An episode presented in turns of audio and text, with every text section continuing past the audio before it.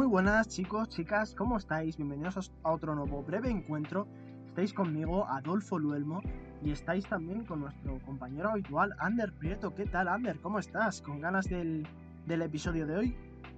Bueno, sí, bastante bien. Ahora hemos visto algunas cosas, de hecho, para este episodio. Este, era, este es parte de los episodios que habíamos dicho que era... O sea, que estábamos viendo cosas en preparación. Y, y bueno, es por una ocasión especial. Vamos a estudiar a través de las películas que se han hecho a partir de su trabajo, porque estamos hablando de un escritor. Eh, vamos a ver a partir de sus películas el legado de, de José Saramago, ¿no, Ander? ¿Quién es José Saramago? Bueno, si alguien no lo conoce, que yo creo que muchos lo conocerán, pues es un escritor portugués de Acin, Acinaga, bueno, no sé cómo se pronuncia, Acinaga, ¿no? en- cerca, de, cerca de Lisboa, que nació en, en 1922 y bueno, es uno de los más exitosos del país y de hecho con premio Nobel y algunas cuantas que ya hemos visto, hay adaptaciones cinematográficas. es lo, por lo que vamos a, a proceder a hacer este episodio, hablar un poquito de, de ese reflejo eh, de Saramago en el cine, porque realmente el alma de cada autor es, es- está, radica, vive en su, en su obra y cuando esta obra pasa al cine, pasa a tener otra vida y también podemos decir que él es- está ahí en mayor o menor medida. Que además es buen momento para hacerlo, queríamos hacerlo, porque claro, eh, chicos, los, como sabréis los que sois también aficionados a la literatura, este es el fin de semana en el que, bueno, este fin de semana ha sido el que tradicionalmente se, se entrega el, el premio Nobel. Este año ha sido a John Fosse, que, que, bueno, el señor noruego que yo no conocía antes del Nobel, como para muchos es tendencia últimamente. Pero bueno, eh, vamos a ir al, al- cine y lo que vamos a hacer de literatura eh, va a ser repasar un poco sus libros. Esto lo que, mm, lo que estos episodios tienen, que lo hablaba con Ander, es que estos episodios tienen son bonitos, creemos que esto va a ser bonito, esperamos que sea bonito, que os guste, pero tienen un- una doble dificultad, que es que hay que leer mucho y hay que leer mucho, ¿a que sí, Ander? Hombre, sí, claro, eh, hay que o sea, leer y en mi caso más ver, pero bueno, hay cosas, hay contenido. es, es que es, es necesario para conocer al autor y en este caso eh, no, es un, no es un señor como Stephen King que tenga 80 adaptaciones y si quieres decir algo mínimamente interesante y novedoso tenga que ser tengas que leer bastante y verte casi todo si no es que todo entonces eh, Saramago no está a ese nivel pero pero claro sí que es cierto que hay gente que sí se acerca mucho más a esos niveles de, de Stephen King que posiblemente es el más adaptado y, y claro, eh, ahí, hay que, ahí hay que prepararlo muy bien y quizá no siempre se pueda. Pero, pero bueno, eh, Ander, aún así ya, ya veremos qué nos depara el futuro, ¿no? Bueno, ya también en el futuro ya veremos si preparamos más cosas, ¿no? De, Ya veremos. Pero también, también eh, lo que decíamos, esto tenemos una sensibilidad también muy pop.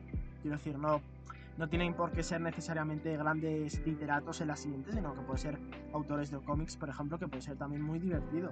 Pero bueno, en cualquier caso, eh, nos disponemos a empezar, ¿no, Ander? Que, que, ten- que tenías ganas. Sí, a ver, vamos. En primer lugar, decir que Saramago, como os ha contado Ander, nació en el, en el 22 en la localidad cerca de Lisboa, la capital portuguesa, y empezó a, a escribir, o no empezó a escribir, pero empezó a publicar en 1947 con un texto llamado La viuda, eh, que su editor insistió en cambiarle el título a Tierra do Picado, que sería Tierra de Picado. Eh, y bueno, con este empieza, pero hace un parón de nada más ni nada menos que 30 años. Vuelve a la literatura con manual de pintura y caligrafía, en el que, bueno, explora en forma de novela la historia de un artista un tanto mediocre que quiere descubrir por qué, por qué lo es. Luego, ya entramos en los años 80, hace Levantado del Suelo, que es una historia en la que se, se explora varias generaciones de, de portugueses hasta llegar a la revolución de los claveles del 74. Con Memorial del Convento en el 82 nos lleva a un, a un convento, como su propio título indica, que es eh, del siglo XVIII, con lo cual un gran cambio en el, en el contexto. En el año 84 nos, nos trae eh, sorprendentemente su primer título con el que empieza a triunfar en España, ¿no? que es el año de la muerte de Ricardo Reis, en el que toma un, personaje, un heterónimo del, poeta Fernando de Pessoa, eh, de los más conocidos portugueses, en el año de su muerte, y ahí empieza a explorar distintas cuestiones eh, políticas, tanto de Portugal como de España. Sorprendente éxito en, nuestro país, porque quiero decir, no es una historia muy, muy sencilla. ¿no? En el 86 hay que tomar nota, porque ahí es cuando publica La Balsa de Piedra. Esta novela trata sobre la, el desprendimiento de la península ibérica, a excepción de Gibraltar, porque José Saramago era un provocador, y se, y se desprende la península ibérica de Europa, se, se, se los Pirineos y empieza a navegar por el océano, a excepción de, del disputado territorio de Gibraltar. Y en este contexto, pues unos personajes van a viajar por la península, intentar descubrir qué está pasando y descubrir incluso un poco el amor, ¿no? Interesante, interesante, muy distinto, ¿no, Ander? No, no, sé, si, no sé si esta era una, una premisa muy normal. Yo creo, yo, posiblemente bueno, curioso, la más, cuanto menos, desde luego. La, pues, yo creo que la más loca de todas las que llevamos de, de novelas, ¿no? Mm, bueno, es, tiene sus cosas, ¿no? Es, es llamativo, es, es, es, lo que digo, es provocador. Incluso en, en, el libro, yo he leído el libro, hace cosas interesantes eh, a nivel religioso, a nivel. todos los detalles que empieza a meter. Eh, pero vamos, la premisa en sí es mucho más loca que, que todo lo anterior. Pero bueno, eh, vamos a volver rápidamente a este repaso de, de, novelas. En el 89, Historia del cerca de Lisboa, que es sobre un, un escritor que, que, se confunde en, un, en, un, libro histórico y, dice, por una errata, que los cruzados no ayudaron a, a, a volver a tomar Lisboa para, para el rey. Esto pues se le cae el pelo ante el resto de sus editores, pero una de sus jefas sí que se interesa mucho eh, porque cree hallar en ello una, una, historia, le sugiere que la escriba y surge entre ellos una, una historia de amor. Pues curioso, ¿no?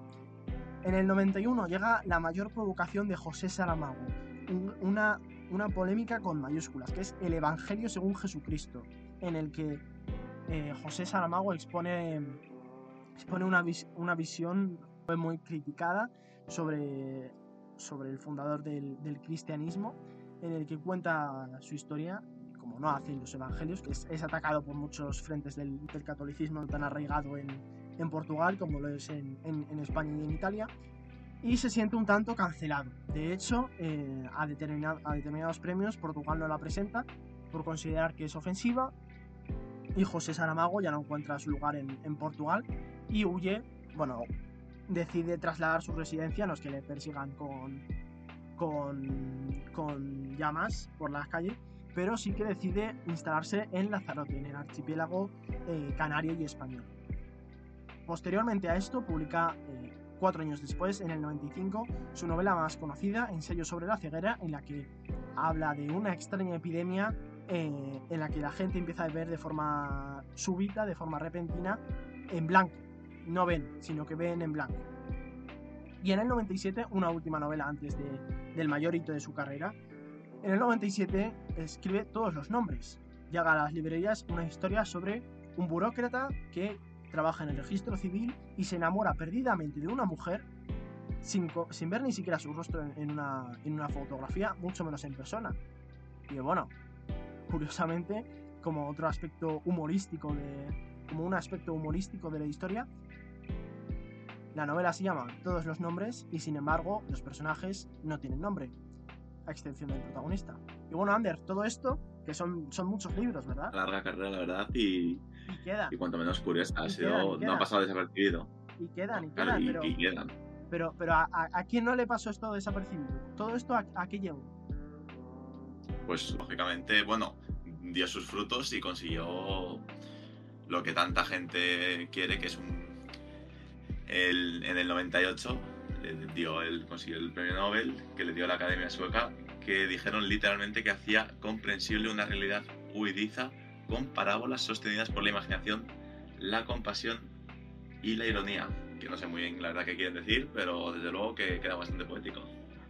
Toma ya, toma ya la cita. La verdad es que eh, la gente del, de los premios Nobel estaría curioso que un día cogiesen y dijesen, este señor mola o algo así, este tío mola. Se, llamaría la atención, ¿no?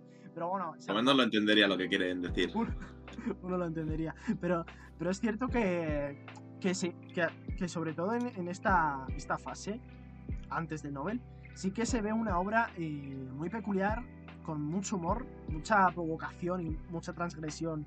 Eh, escándalo incluso a nivel religioso. Y también reflexiones políticas, personajes extraños. O sea que en ese sentido la, la reflexión que plantean, que plantean los, los, señores suecos académicos eh, sí que no va del todo mal. Pero bueno, la buena noticia es que no tenemos que seguir repasando tantos libros en el sentido de que, por un lado, uno, eh, la mayoría de adaptaciones vienen de ahí, y dos, eh, a partir de aquí, ya no por tanta buena suerte, sino por cosas de la vida, su carrera empieza, empieza a escribir menos, también por una mayor edad. Claro, tengamos en cuenta que llevaba ya para entonces 50 años escribiendo. Vamos a destacar de esta carrera, de este nuevo milenio, El hombre duplicado, que es otra película que tendrá adaptación, ya hablaremos de, ella. Ensayo sobre la lucidez en el 2004, que es una curiosa secuela muy libre de Ensayo sobre la ceguera, en la que se propone una epidemia, en este caso, no de gente que ve en blanco, sino de gente que vota en blanco, como una, una, crítica al sistema político eh, que había entonces en, en, Portugal. 2005, otra, otra premisa curiosa, las intermitencias de la muerte, que es cuando la muerte deja de hacer su trabajo y la gente vive por la eternidad. En el 2009, Caín reinterpreta el, el hecho religioso en 2009, es su último libro, puesto que fallece y en 2011 eh, se, se, publica Clara Boya de forma póstuma, puesto que fue escrita en los 50 y no era lejos estuvo de ser su último trabajo. Y en el 2014 Alabardas que, es, que era su próxima novela tan solo escribió unos pocos capítulos. Y, y bueno a, raíz de su, de su figura tan celebrada recordemos que en el 2022 también se, se celebró el centenario pues se tenía que publicar. Pero bueno Ander eh, una, una carrera que no extensa, que hemos ganado, yo creo, viendo los libros, ¿no? Porque ahora, ahora vamos con las películas, que son unas poquitas menos, que van más o menos casi todas en, orden cronológico, ¿no? Y ya no tenemos que decir sinopsis, ¿no? Que es el propósito de, de hacer esto así. Pues sí, de hecho, empiezas tú si quieres con La Balsa de Piedra, sí, que es la primera película... Efectivamente pero, pero, pero, pero era, era, lo que decíamos, ¿no? Una premisa muy curiosa, ¿no? Yo, a ver, al fin y al cabo vamos a juzgar películas, entonces no sé hasta qué punto, ya que no me he leído los libros, qué punto es que fiel es al libro, quiero decir, porque igual es una adaptación y pues le faltan cosas o se toman libertades que al fin y al cabo pues, obviamente se va a juzgar porque lo que vas a juzgar es el contenido audiovisual, pero intentaré centrarme también un poco en lo que es la historia, ¿no? Y supongo que será fiel, lo más fiel posible a, los libros. Ya hayas abierto un cajón tremendo, que es eh, la fidelidad en el cine. Y luego también una reflexión que yo llevaré más adelante, que es que hasta qué punto te satisface la, la, fidelidad por sí misma, ¿no? Porque esto de ver un libro y que luego tenga una película igual sin nada muy destacable, pues te quedas un poco igual. Una, una se contamina a la otra y, al final una tiene que sufrir. Pero bueno, La Balsa de Piedra, que fue sacada en el 2002, la película con algunos actores interesantes. Yo la verdad es que no la he visto, no la he visto, me he leído el libro, me he leído el libro, o sea que no se queda solo en una... En que me haya parecido interesante la, la sinopsis a la vuelta de la, la contraportada. Eh, la verdad es que es un libro que me ha gustado. Yo, eh, Salamago me parece un narrador interesante. La premisa es una barbaridad a nivel de narración tiene... Al final hace cosas que no me gustan, me parecen muy forzosas, pero me gusta mucho ese estilo sosegado, ese estilo tan particular que tiene, que no lo hemos dicho, de escribir todo seguido, o escribir casi todo seguido, no, no usa ni guiones, ni... Usa frases muy largas, los diálogos no los va separando por párrafos, sino que está todo junto ahí y distingues, distingues cuando detrás de una coma viene una mayúscula, lo cual es una barbaridad al alcance de, muy pocos. Y él, el de la balsa de piedra, sí que lo, lo hace y lo hace más o menos bien. Me encantan los paisajes eh, castellanos y, portugueses. Me encanta, me encanta verlo todo junto. Me parece, eh, ver estos dos sitios me parece muy interesante. La, la premisa grandiosa. Él, como narrador, le apruebo completamente. Entonces, claro, yo la película me parece que podría ser interesante, pero a ver, a ver si pierde, ¿eh? a ver si pierde. Pero bueno, Ander, que un caso ahora al, contrario, y al contrario para los dos, que es eh, la, la, flor más grande del mundo. Que esto te la has visto tú, te la, me la he visto yo, pero ninguno se ha leído, en este caso no es una novela, por eso no lo hemos dicho, sino que es un relato en el que se basa. ¿Tú qué, tú qué has opinado de Sí, este pues. corto? Es un corto. A ver, sinceramente, corto de 10 minutos menos, creo. A ver, eh, a nivel visual me parece una animación bastante, bastante sencilla. Que no quiero decir que sea mala, pero quiero decir, le faltan cosas. O sea, porque se puede hacer una animación sencilla, pero bien hecha. Creo que le faltan cosas a la animación. Pero bueno, y en cuanto a la historia, una historia infantil, sin más. O sea, quiero decir, igual si lo pones a un niño de 3 años le gusta, a mí pues me lo veo y digo, sin más. Es no decir, sé. no, me transmite nada. No sé tú, la verdad. No sé qué decirte de ese argumento, porque fíjate que al final está reflexionando mucho so- sobre la, la infancia. Hombre, a- ver, sobre decir, la infancia, obviamente la hay un mensaje, sí. Claro, y la naturaleza de una, de una forma que un niño a lo mejor no la vería.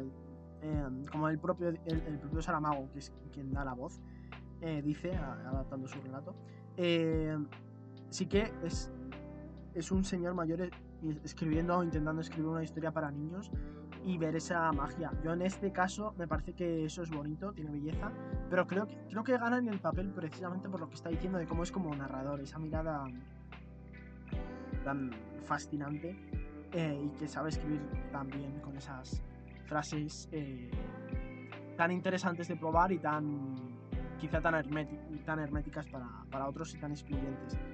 Pero, pero yo este, no sé, qué decir, a ver, es, es lo que dice Ander. Tienes un mensaje, la animación, a ver, es de 2007, tiene 16 años, o sea que bueno, en ese sentido es, Claro, claro, no. es, es, es un stop motion sin tener mucho presupuesto y teniendo sus años, con lo cual, pues a ver, entiendo que es eso. Yo creo que es más por ponerle algo visual a, a la narración. Sí, a ver, o sea, tiene sentido que tampoco sea un, un CGI de Pixar, pero, pero sí es verdad que, que quizá eso puede ser parte de lo que le faltaba. No sé, que las secuencias tengan como un poco más de vida en sí, ¿no? Sí, yo creo que más, algo más, una historia bonita y visualmente no lo parece. No transmite lo que está contando tan bonito, ¿sabes? A nivel de concepto vale, pero a nivel de esto, bueno. Pero sobre todo que se mete en el bosque, eh, la música es bastante buena, por ejemplo, yo la música la he pensado y digo, no está nada mal. La música y la narración está bastante bien.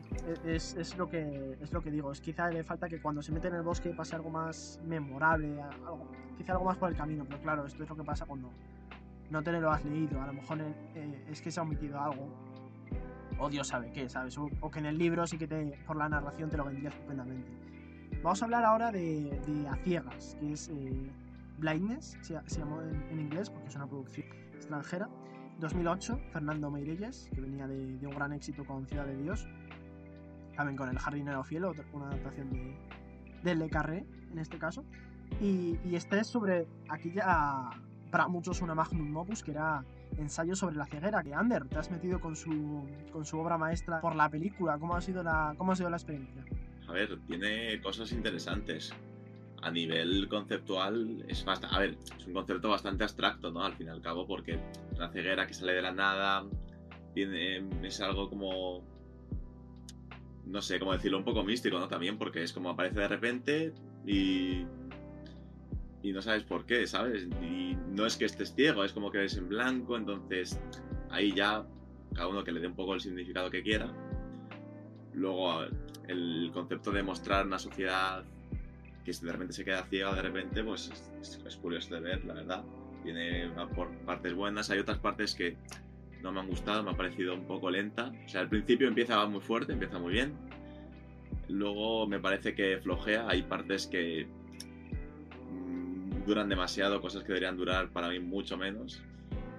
Y deberían centrarse más en lo que es un conjunto de sociedad, mostrar lo que son las cosas. Se centran mucho en, montan como una pequeña historia casi diría, en base a eso, cuando me parece que deberían centrarse más en lo que es a nivel global, en lo que es una pandemia, quiero decir, y se centran en un pequeño grupo aislado, que está bien, pero no me pongas eh, casi la mitad de la película en eso, ¿sabes?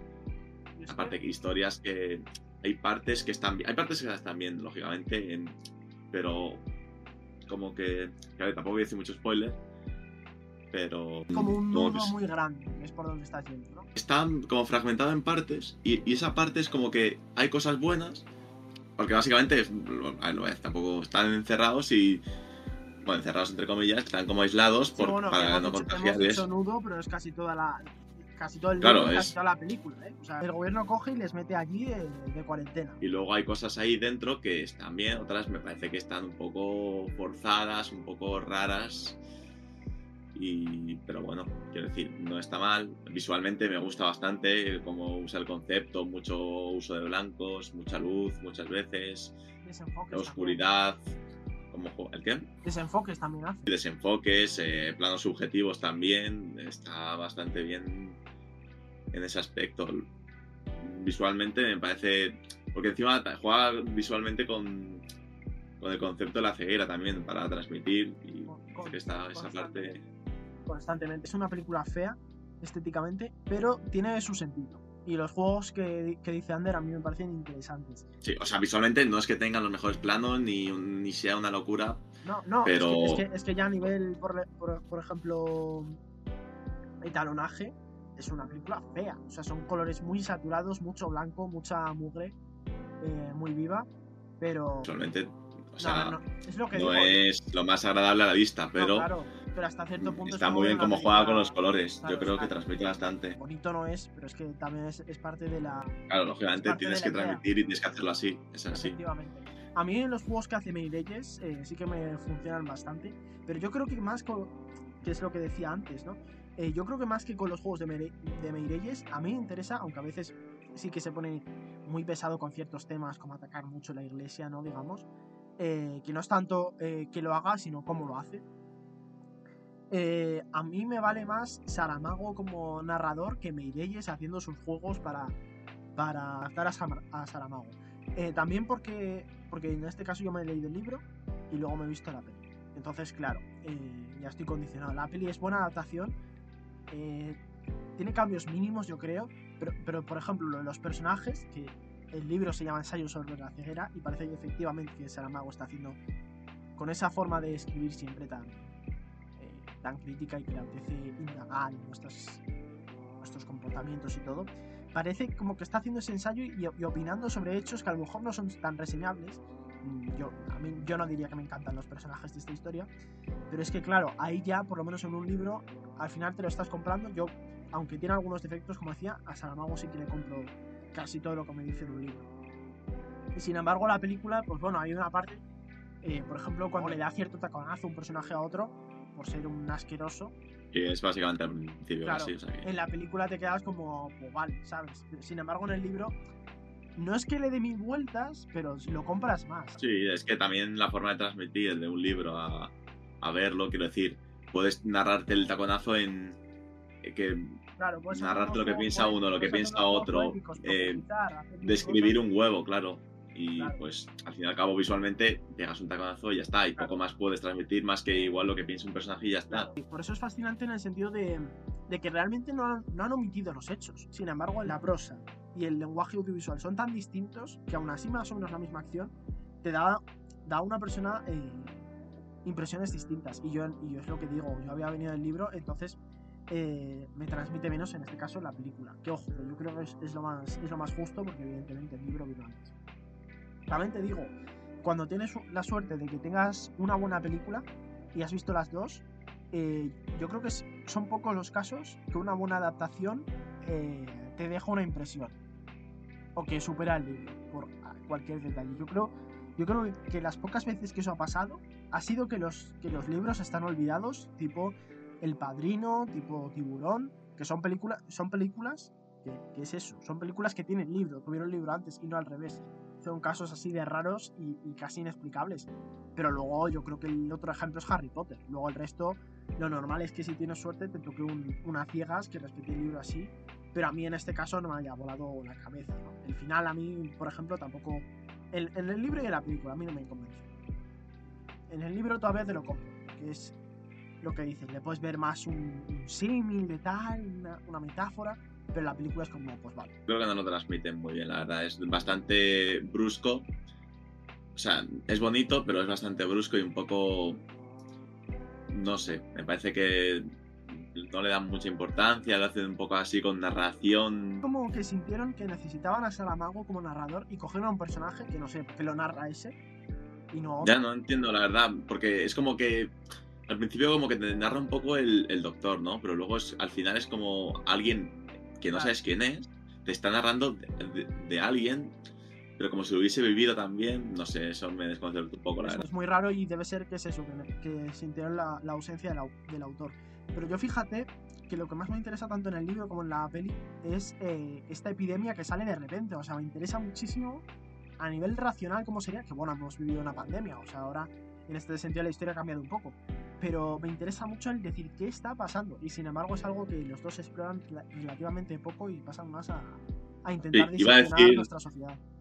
Voy a decir, de hecho, eso que para mi gusto eh, es muy, transmite muy poco. O sea, realmente es algo que yo creo que cundiría demasiado el pánico y me parece que en el libro, no sé, obviamente estoy opinando la película, me parece que lo transmite, es como muy, vale, ha, ha pasado, eh, vamos a hacerlo como, o sea, si ya imagínate con el COVID ya lo que pasó, que cundió el pánico un montón, Y fue decir, relativamente poco. Ojo, mucha gente lo pasó muy mal, es- pero fue poco, entre comillas. Claro, y eso ha sucedido realmente, o sea, quiero decir, está basado en hechos reales, entonces, basándote en eso, lo que sería en la película, de la, lo que pasaría en la película, me parece que hay muy poca repercusión a nivel de cundir el pánico, me parece que, que sí, que luego al fin y al cabo pasan cosas, pero yo creo que realmente no sé si sería así como sucedería.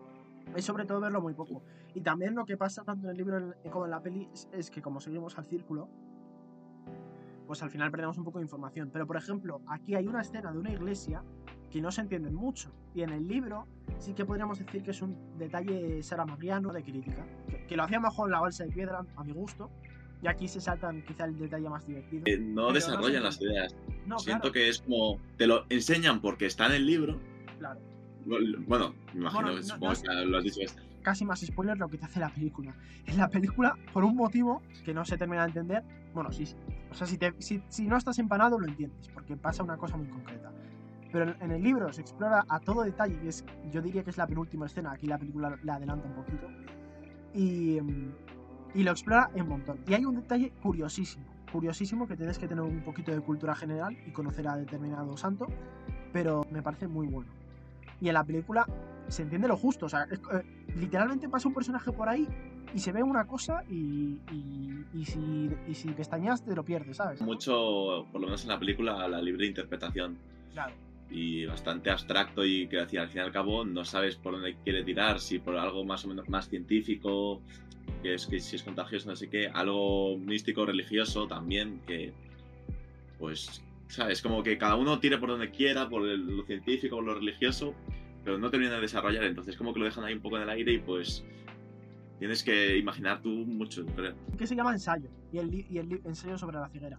Y sí que tiene un puntillo como si estuviese eh, cada momento haciendo un ensayo y opinando sobre, sobre cada cosa constantemente. Entonces eso funciona muy bien para darte la, información que le apetece, decir que el otro no lo sabemos porque quién sabe cuándo tal, por ejemplo. Y, y así se libra de cosas y sin embargo te sientes como que sabes todo lo que tendrás que saber. La película, claro, no te da ninguna información, porque es ver los hechos de forma objetiva, en el momento en el que te cargas el narrador, pues todo eso se pierde. Pero vamos, Ander, yo no sé si tú tienes algo más que decir. Yo creo que más o menos gustado, hemos tocado sin todo. A ver, igual hay momentos en los que se te puede llegar a hacer pesada, a nivel el resto en sí, pues no está mal. Es decir, Yo, por ejemplo, la escena de determinada fuga, spoiler leve, la escena de determinada fuga, sí que en el libro decía, ah, pues esto en película puede quedar muy bien, en la peli es un poco decepcionante, a mi gusto, pero bueno, pues ya que cerramos a ciegas, si os parece, chicos, pasamos a las últimas películas que va a ser más rápido. Tenemos Embargo, película portuguesa que se basa en otro relato y que yo no he visto, Ander, tú tampoco, ¿no? Ni libro ni peli. eh, no, bueno, el relato ni una ni otra, Vale, pues tristemente. igual. Luego tenemos Enemy, o El enemigo de Denis Villeneuve, que era esta adaptación con del hombre duplicado. Os, dij- os dijimos que os lo apuntaseis. Con Jake Gyllenhaal, que bueno, en plan, eh, tiene otra premisa particular. En este caso, un profesor aburrido de universidad que descubre en una película que tiene un doble exacto y bueno, intenta conocerle.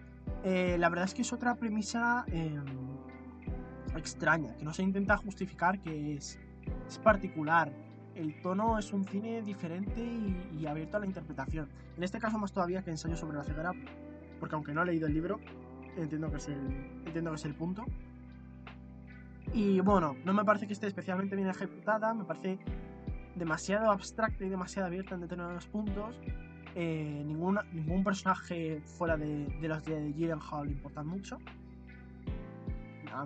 Y, no sé, por ejemplo, la escena de la araña me parece demasiado.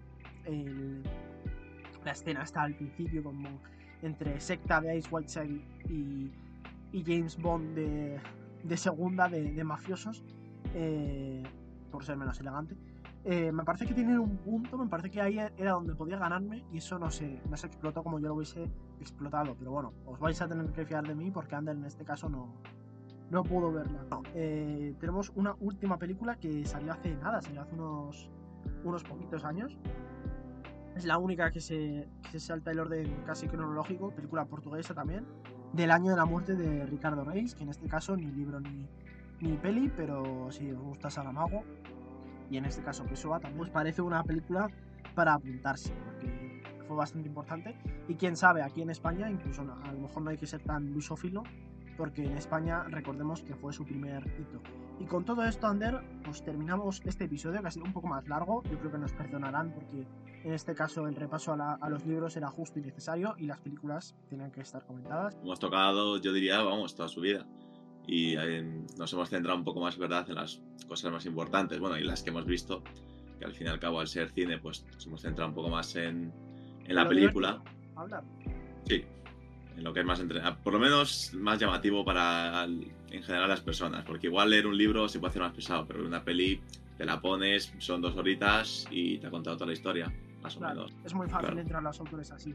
Lo único, la reflexión que te decía al principio, yo no sé hasta qué punto eh, Saramago está presente en estas películas, porque ve- veíamos que hace premisas muy particulares y, y justo entre lo que han decidido adaptar, eh, poca, relativamente poca novela, es casi 50-50, y luego, y luego que, que a lo mejor ya en su narración se pierde un poco, ¿no? Cuando lo excluyes, por lo que decíamos a ciegas, se pierde. Pero bueno, como como necesitaban de- de- determinados doctores y cosas para meterle en a ciegas, a lo mejor sí que está Saramago ahí. ¿Tú qué dices, Ander? ¿Has notado una presencia de, de un autor ahí, de Nobel, en las películas?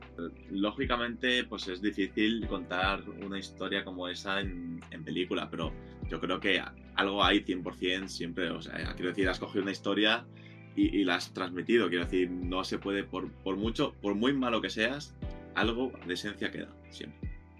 Esa reflexión brutal de Ander nos la quedamos y sobre todo cuando hemos visto un par de películas que nos han gustado y que vosotros os podéis apuntar, pues yo eso, yo eso lo llamo victoria. Aunque personalmente no me hayan dejado de estar alucinando y temblando de la emoción, eh, yo a eso vamos a hacer en, en llamarlo victoria, yo creo.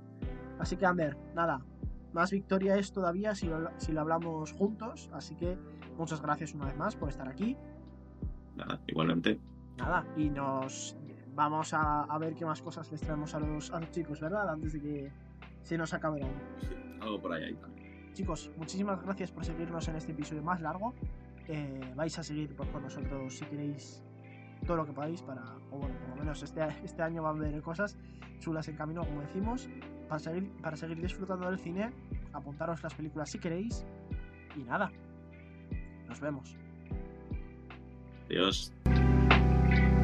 Si te ha gustado este episodio de Breves Encuentros, por favor, considera seguirnos en Spotify y en nuestras redes sociales, Instagram y TikTok. Muchas gracias de todo corazón por escucharnos y sayonara baby.